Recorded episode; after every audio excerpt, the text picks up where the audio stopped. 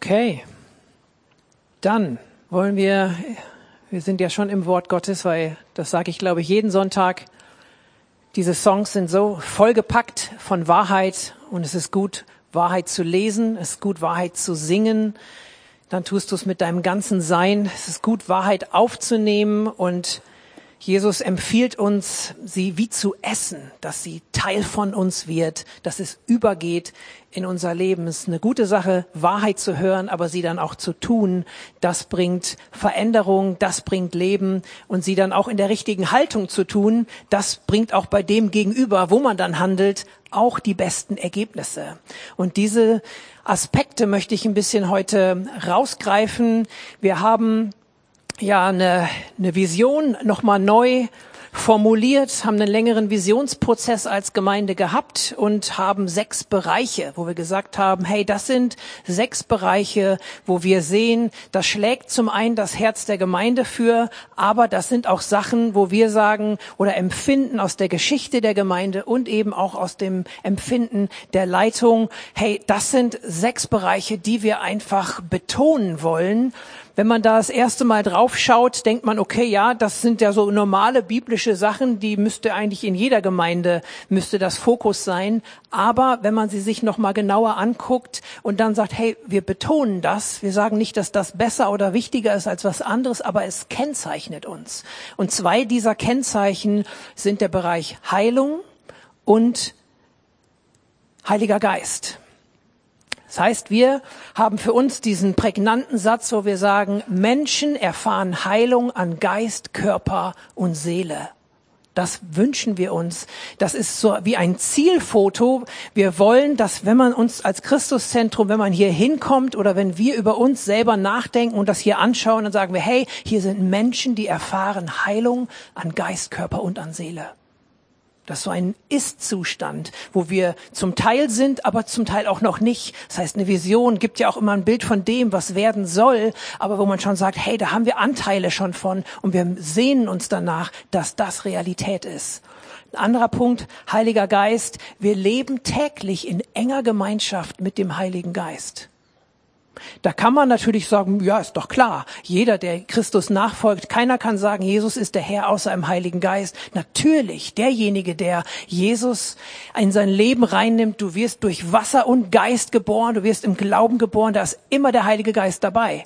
Aber es ist ein Unterschied, ob du täglich in enger Gemeinschaft mit dem Heiligen Geist lebst oder eben nicht. Und das ist einer der anderen Punkte, wo wir einfach sagen, hey, dieses Leben im Heiligen Geist, weil von Jesus heißt es, er war gesalbt im Heiligen Geist und die Kraft Gottes ist über ihm gekommen. Wir haben den Vers Apostelgeschichte 10, 38. Jesus von Nazareth wurde von Gott mit dem Heiligen Geist gesalbt und mit Kraft erfüllt und zog dann im ganzen Land umher, tat Gutes und heilte alle, die der Teufel in seiner Gewalt hatte, denn Gott war mit ihm, mit Jesus ist der Hauptvers für heute. Wenn Jesus gesagt hat, folgt mir nach und folgt mir nach heißt für mich immer übersetzt, mach's so wie ich. Dann heißt das am besten, dass du dich vom Heiligen Geist salben lässt. Am besten, dass Gott dich mit dem Heiligen Geist salbt. Hier salbt nicht ein Mensch, ein Prediger, ein Apostel, salbt irgendjemanden, sondern Gott selber salbt Menschen, rüstet aus, stattet aus, erfüllt bis zum Überlaufen mit dem Heiligen Geist und mit Kraft und wenn wir Jesus nachfolgen sollen, dann sollen wir auch nicht unbedingt äh, unsere Familie im Stich lassen und durchs ganze Land umherziehen und an jedem Brunnen gucken, wen wir taufen können. Aber wir sollen losgehen. Wir sollen im Grunde unsere Komfortzone, wie man immer so nett sagt, wir, wir sollen davon rausziehen. Das heißt, den Blick nach außen wenden und Gutes tun. Er tat Gutes und heilte alle. Und wenn wir uns diesen Bereich Heilung und täglich in enger Gemeinschaft mit dem Heiligen Geist anschauen, ich weiß nicht, wer es von euch mitbekommt, es gibt einige Orte gerade, ausgehend von in Kentucky, USA und woanders, wo irgendwie eine besondere Begegnung mit Gott gerade irgendwie stattfindet. Und Leute, die schon mal Bewegung Gottes, Ausgießung des Heiligen Geistes in der Vergangenheit mitbekommen haben, die bekommen irgendwie große Ohren und gucken, hey, was ist da los? Und erste Kritiker melden sich, ah, eine sogenannte Erweckung. Und alles Mögliche, wo Leute irgendwas beurteilen, positiv, negativ, übertrieben oder eben authentisch, sind Sachen, der ein oder andere wird von euch davon mitbekommen. Das passt für mich ein bisschen rein, wenn wir sagen, hey, wir wollen als Gemeinde im Bereich Heilung und im Bereich Heiliger Geist, und wir haben es vor ein paar Wochen gesagt, auch und betont, wir wollen im Bereich Prophetie, wollen wir Schritte nach vorne gehen. Reife Schritte. Prophetie, komme ich gleich drauf, ist schnell ein rotes Tuch, ist schnell eine Herausforderung äh, für den einen oder anderen. Aber wir sind überzeugt, dass Gott heute noch prophetisch redet. Ich guck da mal gleich drauf, was das überhaupt bedeutet. Und dass das wichtig ist für jede Gemeinde und für jeden Christ. Und schnell denken wir dann so an diese sichtbaren Sachen. Heilung, ja, da wird jemand gesund, körperlich oder seelisch. Das merkst du dann auch, wenn sein Leben aus sich auf einmal zum Positiven wendet, er auf einmal umgehen kann, sein Leben wieder gestalten kann. Ähm, eng mit dem Heiligen Geist unterwegs sein, wo Gott redet durch Menschen zu anderen Menschen, zur Gemeinde, wo Gott Dinge zeigt und aufdeckt, die nur er wissen kann. Da gibt es Gaben, des Heiligen Geistes, Wort der Erkenntnis, Wort der Weisheit. Das ist im Grunde etwas Wissen über die Lebenssituation einer anderen Person durch den Heiligen Geist und ermutigend darauf hinweisen.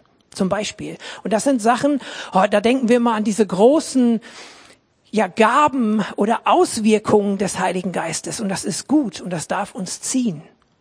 Aber ich möchte heute einen Punkt setzen, der noch vorgeschaltet ist. Und ich glaube, dass das wichtig ist. Hier heißt es von Jesus, er war gesalbt mit dem Heiligen Geist und mit der Kraft Gottes. Er war erfüllt und er tat Gutes und heilte alle. Der Aspekt ist hier Warum tue ich das? Warum strecke ich mich aus nach der Gegenwart Gottes? Warum strecke ich mich aus nach Heilung? Warum strecke ich mich aus nach den Geistesgaben aus Korinther, 1. Korinther 12? Nach diesen Machtwirkungen, Dynamis, diesen Kraftwirkungen Gottes, die es heute noch gibt. Warum strecke ich mich danach aus? Warum war Jesus ausgestattet mit all diesen Dingen, um die gute Botschaft zu zeigen? Das Reich Gottes ist da, die frohe Botschaft des, der Königsherrschaft Gottes, um Gutes tun zu können und alle zu heilen. Wenn du nur heilen möchtest, aber dabei nicht diesen Blick zu Gott hast, Gutes zu tun, nach seinem Maß, nach seinem Bild, dann wird es nicht den, den Charakter Gottes in dem Maß widerspiegeln, wie es das soll. Und Jesus war das Abbild des Vaters, Hebräer 1 durch ihn, er ist die Herrlichkeit, die Ausstrahlung des Vaters, heißt es. Wer Jesus sah, sah den Vater. Und wenn Jesus sagt, folgt mir nach, macht so wie ich, dann ist das für mich und für dich der Aufruf, wenn die Leute dich sehen, dann sollten sie Jesus sehen. Du bist Mensch, er ist Jesus, er ist Mensch und Gott. Du bist Mensch und Mensch, aber du bist auch Mensch und Sohn und Tochter Gottes, wenn er in dir lebt. Dann hast du was. Aber du darfst nicht stolz sein, ich bin wer, weil ich mit Jesus unterwegs bin. Nein. Und wenn wir das nicht schaffen, wenn wir dies, wenn wir das überspringen und diese richtige Haltung, die Positionierung, dann kann Gott uns auch nicht das geben, was er möchte, oder jedenfalls nicht in dem Maß. Wir haben so ein paar Bilder gehabt in den letzten Wochen. Ich habe sie im Newsletter nochmal rumgeschickt. Wenn ihr in der App seid oder im Newsletter-Verteiler, dann schaut da nochmal drauf. Da ging es, ein Bild davon war, das kam bei uns im Leitungsteam, wo ein, Krabbelkind auf eine Steckdose zukrabbelte und das war Gefahr. Und bevor es die Finger da reinsteckte, hat jemand den FI-Schalter ausgemacht, also dass dann kein Strom floss. Und der Hintergrund des Bildes war, hm, da, da darf, da soll Strom, da soll Kraft sein, aber da ist irgendwie noch, das Baby kann noch nicht umgehen, damit ist noch nicht reif genug für die Kraft Gottes. Ist kein Vorwurf, ist ein liebevoller Hinweis an mich und an jeden, der es hören mag. Und für mich ist dieses Ertat Gutes, ist einer der Schlüssel, einer der Schlüssel zu schauen, okay, inwiefern bin ich in der Gesinnung im Sinne Jesu unterwegs? Wie ist er in mir zu finden, wird wiedergespiegelt in der Art und Weise, wie ich mich auch ausstrecke nach Heilung und nach Zeichen und Wunder, die am Start sind und die zunehmend am Start sein werden. Ganz kurz einfach zum Grundverständnis.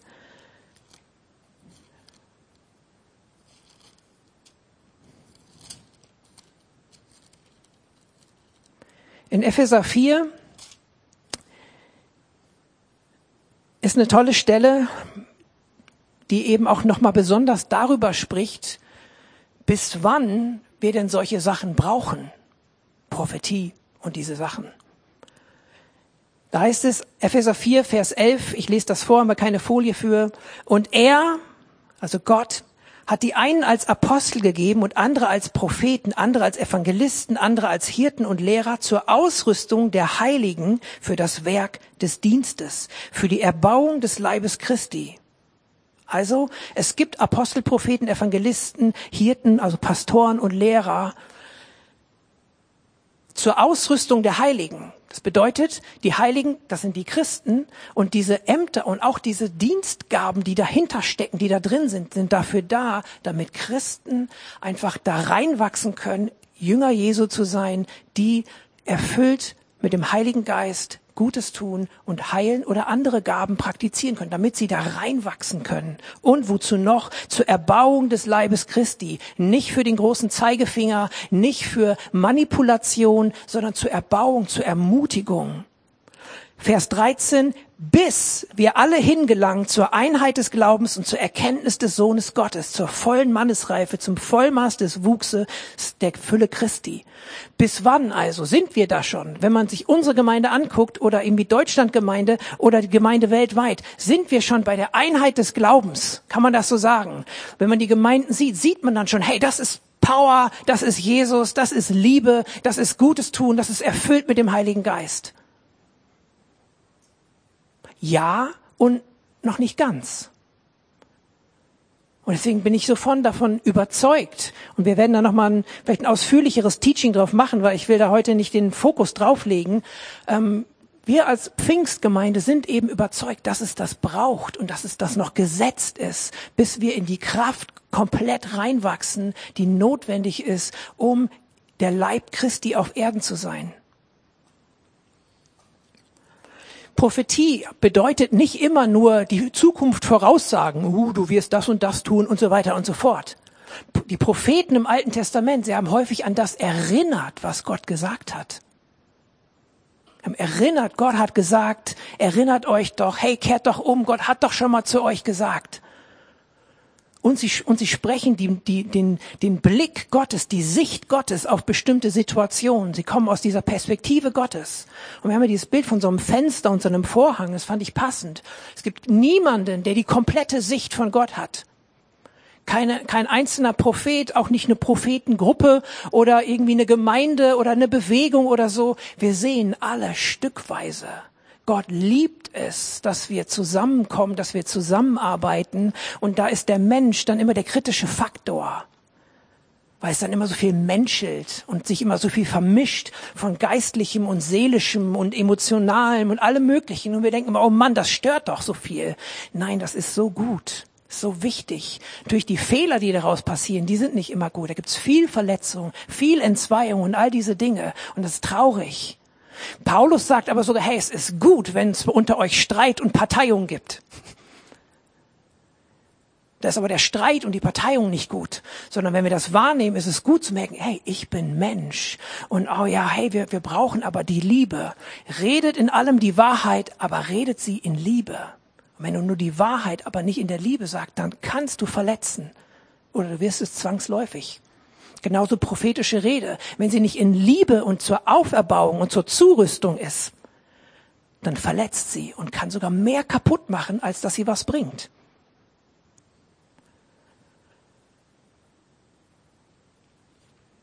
Interessanter Vers ist noch Matthäus 10, 41, habe ich jetzt auch keine Folie zu.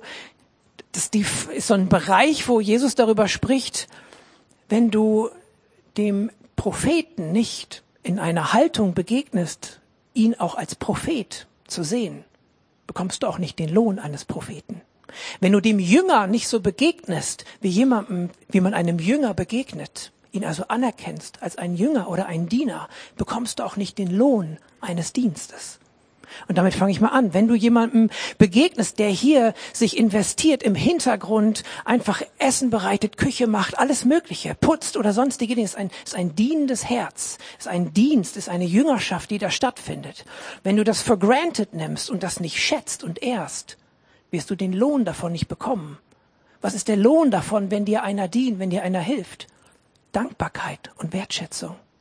Wenn du diesen Dienst eines Dieners so nicht, nicht wahrnimmst, dann, und sie so für selbstverständlich nimmst, dann wirst du auch einen Mangel, glaube ich, an Dankbarkeit und Freude erleben, weil du das nicht wertschätzt. Das ist der Lohn, der davon zu dir rüberkommt. Wenn du sagst, Prophetie gibt's nicht, dann wirst du auch kein prophetisch ermutigendes, erbauendes Wort bekommen.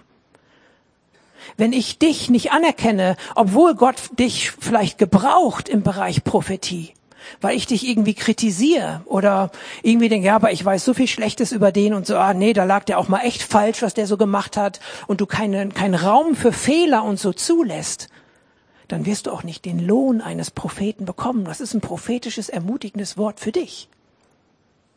Und somit ist der Faktor Mensch einfach so wichtig in dieser, in diesem Zeitalter, wo wir so werden dürfen wie Jesus.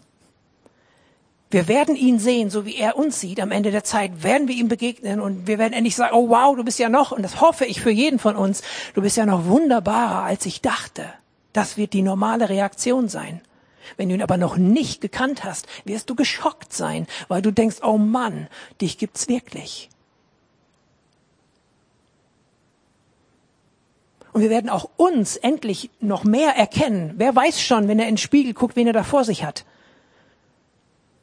Manchmal erschreckst du dich nach 20 Jahren Ehe noch über deinen Ehepartner. Wer ist das denn? In gewissen Zonen. Ich, meine Frau kann ich nicht meinen, wir haben noch keine 20 geschafft. Wir sind im 18. Äh, und da ist Petrus und die im Grunde, ich meine, mit einer der ersten Begegnungen von Petrus mit Jesus, Matthäus 5 nee, Lukas, Entschuldigung. Lukas 5, da müssten wir auch eine Folie für haben. Wenn nicht, lese ich es langsam vor. Genau, Lukas 5, Verse 8 bis 10. Das ist die Situation, wo Petrus und so sind ja Fischerleute, haben einen Beruf gelernt, sind auch Spezialisten in diesem Beruf und sie sind unterwegs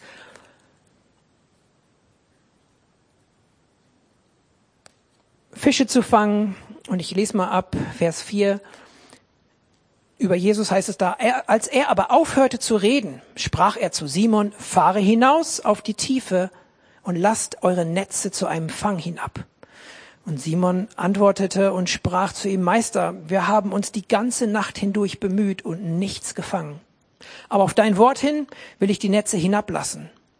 Und als sie dies getan hatten, umschlossen, umschlossen sie eine große Menge Fische und ihre Netze rissen. Und sie winkten ihren Gefährten in dem anderen Boot, dass sie kämen und ihnen hülfen. Und sie kamen und füllten beide Boote, so dass sie zu sinken drohten. Achtung jetzt. Als aber Simon Petrus es sah, fiel er zu den Knien Jesu nieder und sprach, Geh von mir hinaus, denn ich bin ein sündiger Mensch, Herr. Denn Entsetzen hatte ihn erfasst und alle, die bei ihm waren, über den Fischfang, den sie getan hatten. Dann heißt es Vers 10, ebenso aber auch Jakobus und Johannes, die Söhne von Zebedeus, die Gefährten von Simon. Und Jesus sprach zu Simon, fürchte dich nicht, von nun an wirst du Menschen fangen, fischen. Hört sich besser an, ne? ist mal so. Petrus begegnet Jesus und hat eine absolute Erkenntnis, das ist hier kein Mensch. Er hat eine Erkenntnis, das ist, sie haben sich ja immer wieder gefragt. Und dann wussten sie, dass es der Sohn Gottes ist, und dann wussten sie es wieder nicht und konnten es nicht glauben. Und dann, wer ist es jetzt genau? Und, aber hier ist ein Moment, wo er sieht, das ist kein Mensch. Und er, er erkennt, aber in diesem Moment, wo er Jesus erkennt, erkennt er auch sich. Geh weg von mir, ich bin ein sündiger Mensch. Und diese Erkenntnis die ist am Ende wo, Je, wo Petrus Jesus schon verraten hat und Jesus dann diese Beziehung wiederherstellt. Die ist das durchgehende Kriterium für diese, für die Tiefe dieser Beziehung und auch für den folgenden Dienst, den Petrus dann gehabt hat. Wir haben Briefe von ihm und er war einer der Main Apostel zu der Zeit. Ich bin ein sündiger Mensch. Oh Jesus, mach mit, mit mir hab lieber nichts zu tun. Ich bin, ich bin es nicht wert. Ich bin zu heftig. Komm, bitte, such dir jemand anderen. Und damit meine ich keine falsche Demut so eine falsche religiöse Demut. Oh, ich und nein, auch mich, ich nicht und alles nur der Herr. Du hast aber schöne Schuhe. Ja, preis den Herrn. Ja, der Herr ist so gnädig für meine neuen Schuhe. Nicht übertrieben, nicht komisch, nicht strange sein. Aber diese Grunderkenntnis, ich sündiger Mensch. Ich bin ein Sünder und du bist Jesus, der Sohn Gottes. Und egal wie erweckt oder lebendig oder nah du mit Jesus sein wirst, du wirst immer ein Sünder sein auf Erden. Denn wenn wir sagen, wir sündigen nicht, dann betrügen wir uns selbst. Johannesbrief. Ich meine der erste. Natürlich sind wir Kinder Gottes, reingewaschen durch ihn. Wir sind frei. Wir sind keine Sklaven der Sünde mehr. Wir gehören Jesus. Wir sind frei von der Schuld. Wir können durch seine Gnade aufhören zu sündigen. Aber solange wir nicht verherrlicht sind wie er, bleiben wir diese Sünder. Und in dieser Haltung ist es so wichtig zu bleiben. Wer bin ich? Oh, Jesus. Du bist Gott, ich bin Mensch.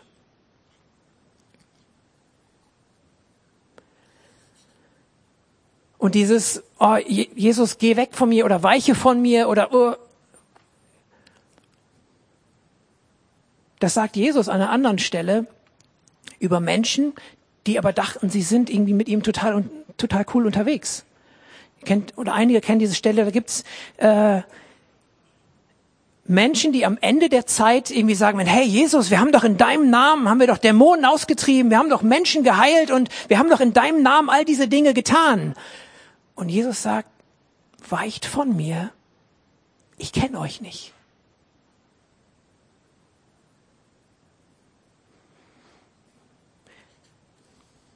die Tage einen interessanten Aspekt gehört. Wenn Gott doch allwissend und allmächtig ist, natürlich kennt er die. Was, was heißt das denn zu sagen, ich kenne euch nicht?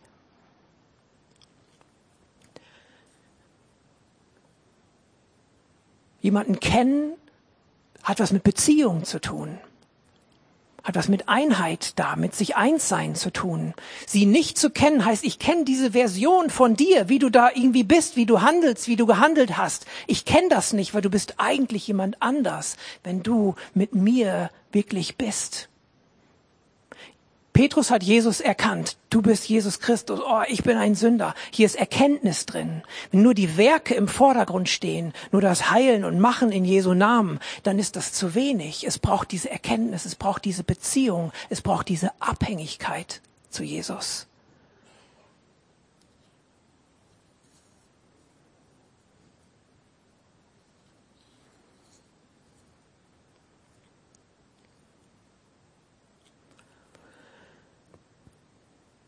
Und von daher, wenn wir uns mit diesem Thema beschäftigen, Heilung, Prophetie, enge Gemeinschaft mit dem Heiligen Geist, Machtwirkung Gottes, und dann kommen die, die Geistesgaben mit ins Spiel. 1. Korinther 12. Da heißt es, ab Vers 8, dem einen wird durch den Geist das Wort der Weisheit gegeben dem anderen aber das Wort der Erkenntnis nach demselben Geist, dem anderen aber Glauben in demselben Geist, einem anderen aber Gnadengaben der Heilung in dem einen Geist, einem anderen aber Wunderwirkung, Machtwirkung, einem anderen aber Weissagung, Prophetie, einem anderen aber Unterscheidung der Geister und anderen verschiedene Arten von Sprachen oder anderen Auslegungen der Sprachen. Nochmal die nächste Folie ist das, Petora. Genau. Das sind die Sachen, um die es geht. Das sind die Sachen, die der Heilige Geist gegeben hat, die Gott durch den Geist in die Gemeinde gegeben hat, von denen wir glauben, dass sie bis wir in die Reife reinkommen, bis wir in die Kraft Gottes weiter reinwachsen als Gemeinde, dass sie notwendig sind, dass sie wirksam sind, dass sie hilfreich sind, das Reich Gottes zu verbreiten, dass Menschen eine Begegnung mit Gott haben, mit Erkenntnis der Wahrheit. Grundlage ist immer die Bibel. Aber er, Jesus hat das Wort verkündigt und hat bestätigt durch Zeichen und Wunder. Und es ist gut, sich danach auszustrecken. Es ist gut, sich danach zu sehnen. Jesus, wir wollen diese Zeichen und Wunder sehen. Jesus, wir brauchen das in dieser Zeit, wo viele auch nicht mehr zuhören wollen. Braucht es unbedingt zusätzlich die Machtwirkung Gottes. Aber vorgeschaltet sind die Früchte des Geistes. Davon bin ich überzeugt. Nur wenn wir in der Liebe, wenn wir Gutes tun, um zu heilen. Wenn wir den Fokus haben, jetzt kannst du diese Galater 5 Stelle mal einblenden, bitte. Die Frucht des Geistes aber ist Liebe, Freude, Friede, Langmut, Freundlichkeit, Güte, Treue, Sanftmut, Enthaltsamkeit, also Selbstbeherrschung. Gegen diese ist das Gesetz nicht gerichtet. In meiner englischen Predigt hat mich was mal so inspiriert, against these is no law. Da ist, das ist geht über das Gesetz. Dann bist du nicht in der Gesetzlichkeit drin. Du musst nicht irgendein Gesetz erfüllen, sondern wenn du da drin bist, dagegen gibt es kein Gesetz. Es ist das Gesetz Christi, des Geistes, des Lebens. Und ich bin überzeugt, von Jesus hieß es, er ging umher und tat Gutes. Er war sanftmütig und demütig. Und aufgrund dieser sanftmütigen und demütigen Haltung konnte Gott durch ihn die Dinge wirken, die er getan hat. Und es braucht es bei uns ganz genauso wenn ich nicht in der Liebe und in der Freude, wenn ich nur streng bin, ohne die Freude der frohen Botschaft verkündigen zu können. Und da haben wir heute einiges, besonders ich möchte niemanden schlecht reden, aber es ist eine Beobachtung von mir, wenn man Dinge, die vielleicht was, was, was mit Freude zu tun hat, mit Freundlichkeit, ähm, beschreiben von Jesus, wenn man so diese emotionale Komponente, seine zugewandte, sensible Komponente, die er einfach in sich hat, die perfekt und heilig war. Und wo es für uns genauso heißt, folgt dem nach dann sei auch voller Freude. Du hast einen Grund zur Freude. Dann sei auch liebevoll, dann sei auch sanftmütig, dann sei auch demütig. Und demütig heißt nicht ein Trottel zu sein. Demütig heißt nicht zu sein, hm, der weiß ja gar nicht, wer er ist, der muss mal irgendwie, soll mal auf den Tisch hauen.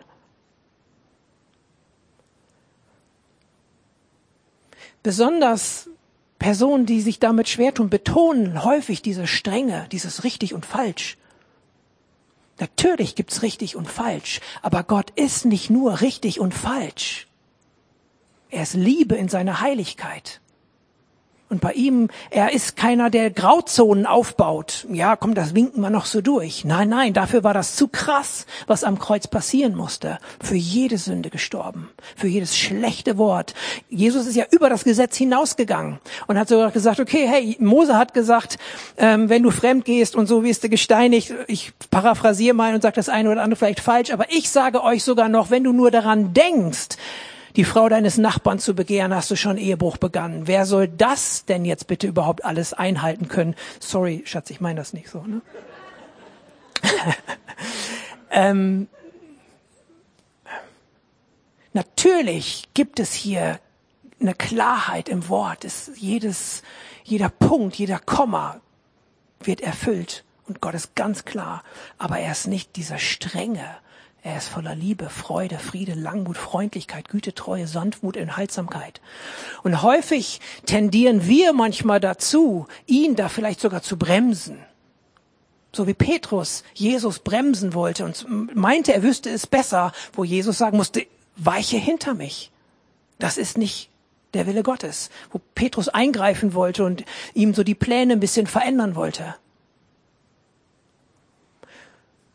Und das ist, das ist für mich auch ein Wort für, für, für diejenigen, die auch schon Bewegung Gottes mitbekommen haben, die schon dabei waren. Immer wenn Menschen versucht haben, sie irgendwie zu lenken und dann das irgendwie dann unter ihre Fittiche zu bekommen, dann haben sie aufgehört. Dann sagt Jesus, weiche, das, wir brauchen dieses, ich habe die Tage von einem äh, Leiter, der echt noch mal viele Schritte voraus ist ähm, und viel mehr Erfahrung und Reife hat. Er meint, hey, es, es gibt viele Momente, wo wir gar keine Ahnung haben, wo, wo wir unsicher sind. Tun wir gerade das Richtige? Sei es in Gottesdiensten. Wir haben das ja auch, dass wir Raum geben wollen, dass Gott spricht durch einzelne Personen. Du weißt nicht immer, ist das alles richtig, was wir jetzt, welche Betonung wir legen. Und das ist gut. Du wirst nicht an den Punkt kommen, wo du so abgeklärt das Reden und Wirken Gottes alles irgendwie regeln kannst. Wir brauchen diese Abhängigkeit Gott gegenüber.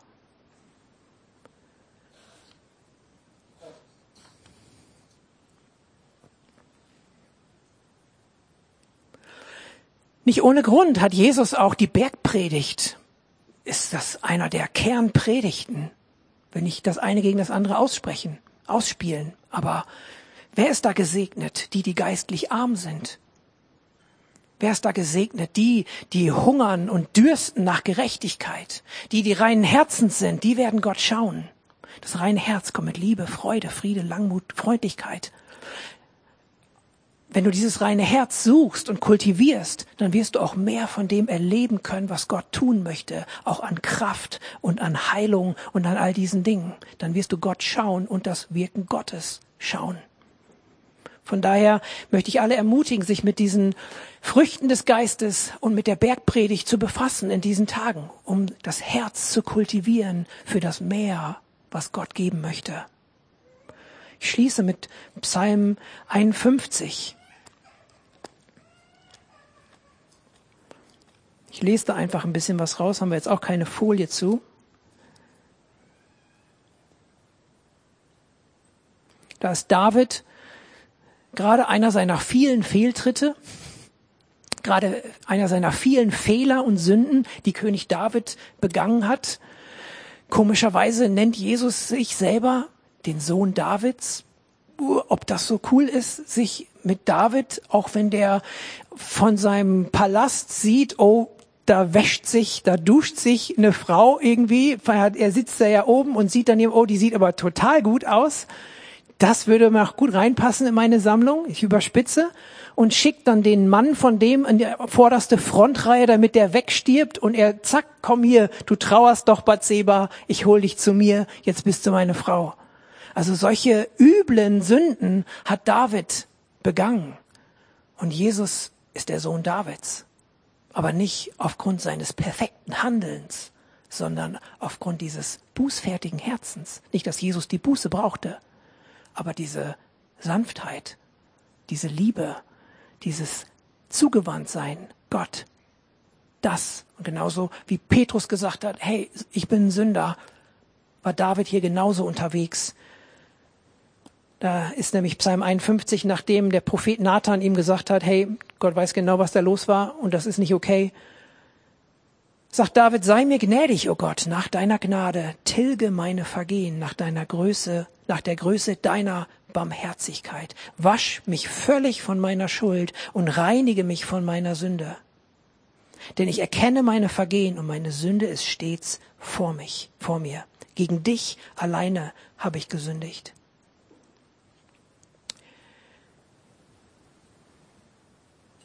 Vers 12.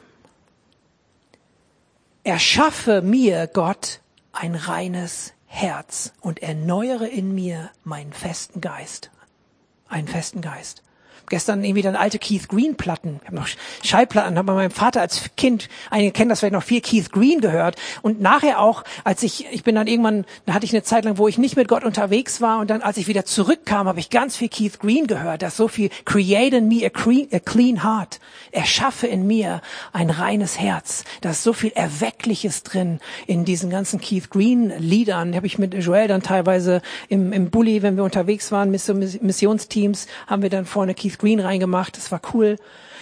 Erschaffe in mir, das Wort, was hier benutzt wird, ist aus 1. Mose im Grunde gleichzusetzen, eine Schöpfung. Du kannst ein reines Herz nicht selber machen. Es ist ein Wunder Gottes. Er erschafft was Neues. Er erschafft ein reines Herz. Er ist es, der das in dir wirkt. Erschaffe mir, Gott, ein reines Herz und erneuere in mir einen festen Geist. Lass mir wiederkehren die Freude deines Heils und stütze mich mit einem willigen Geist.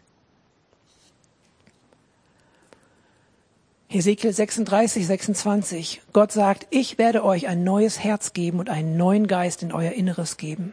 Und ich werde das steinere Herz aus eurem Fleisch wegnehmen und euch ein fleischernes Herz geben. Und ich werde meinen Geist in euer Innerstes geben und ich werde machen, dass ihr in meinen Ordnung lebt und meine Rechtsbestimmung bewahrt und tut.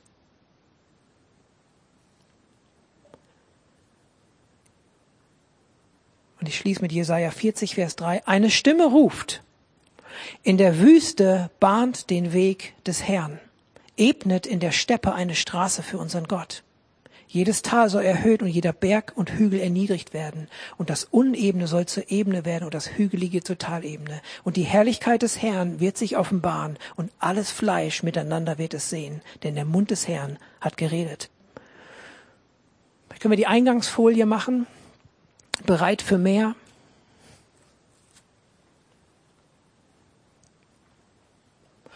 Ich will dich, mich und uns als Gemeinde ermutigen, dass wir uns einfach ausrichten auf Gott und einfach sagen, okay, hey, das sind irgendwie Themen, mit denen wir uns in der Gemeinde befassen wollen. Wir wollen Heilung, wir sind überzeugt davon. Wir wollen eng mit dem Heiligen Geist täglich unterwegs sein und wir wollen diesen Bereich der Prophetie, wir wollen ihn gesund, aber eben nicht kontrolliert, nicht mit Menschenkontrolle, sondern mit Gottes Kontrolle wollen wir ihn wachsen sehen. In der Liebe, mit Freude, mit Langmut, mit Freundlichkeit, mit Demut und Sanftmut, weil wir uns senden lassen wollen wie Jesus, um Gutes zu tun und Heilung zu bringen bei denen, die unter der Macht des Teufels stehen. Das sagt Jesus da. Weil wir, wir wissen, dass der Teufel umhergeht und versucht zu verschlingen. Wir wissen, dass er versucht, alles kaputt zu machen an Ehen, an, an Erziehung von Kindern, an Gesellschaft und allem Möglichen. Und Jesus hat den perfekten perfekten Gesellschaftsentwurf, das Reich Gottes. Und wir haben in ihm alles, was wir brauchen, um das bei uns zu leben und nach außen zu tragen. So, lass dich ermutigen, dein Herz zu bereiten, von ihm bereiten zu lassen, um einen Weg für ihn zu bahnen, auf das er kommen kann in dein Leben, dass er kommen kann in unsere Gemeinde, um das zu tun, was er heute tun möchte, weil es ist ein neuer Tag. Ich spreche noch ein Gebet. Lass uns aufstehen dazu.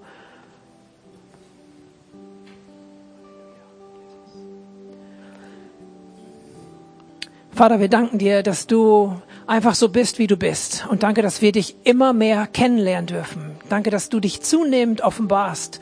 Und auch wenn wir mal irgendwie einen Schritt zurückgehen oder unseren Blick abwenden, Herr, wir sind Menschen. Du weißt, dass wir aus Staub gemacht sind, Herr. Danke, dass du langmütig, dass du geduldig bist mit jedem Einzelnen von uns.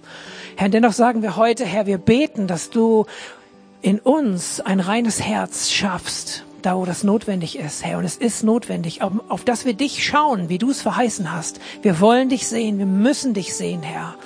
Im Persönlichen, in unserem Umfeld und in der Gemeinde. Herr, so hilf uns in der, in der Haltung wie Petrus zu erkennen, wer du bist und wer wir sind und wir wollen werden, wenn, was du siehst in uns, Herr. Das möchte ich ausbeten über jedem.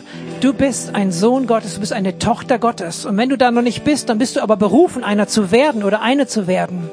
Und Gott hat ein wunderbares Blick, ein wunderbares Bild von dir, ein Blick auf dich. Und er will dir helfen, dass du da reinwächst der zu werden, der du wirklich bist, weil es geht um Identität in ihm, es geht um Persönlichkeitsentwicklung nach dem Reich Gottes, um das tun zu können, wozu Gott dich berufen hat. Jesus, hilf uns, dass wir da reinwachsen, dass diese Sehnsucht wächst in uns und dass wir uns nicht nur nach Kraft ausstrecken, sondern dass wir diesen demütigen Weg gehen, auch in den Früchten des Geistes zu wachsen, uns davon zu bedienen und einander darin zu segnen. Und so beten wir um deinen Schutz und deine Gnade, Herr, und dein Reden. Amen.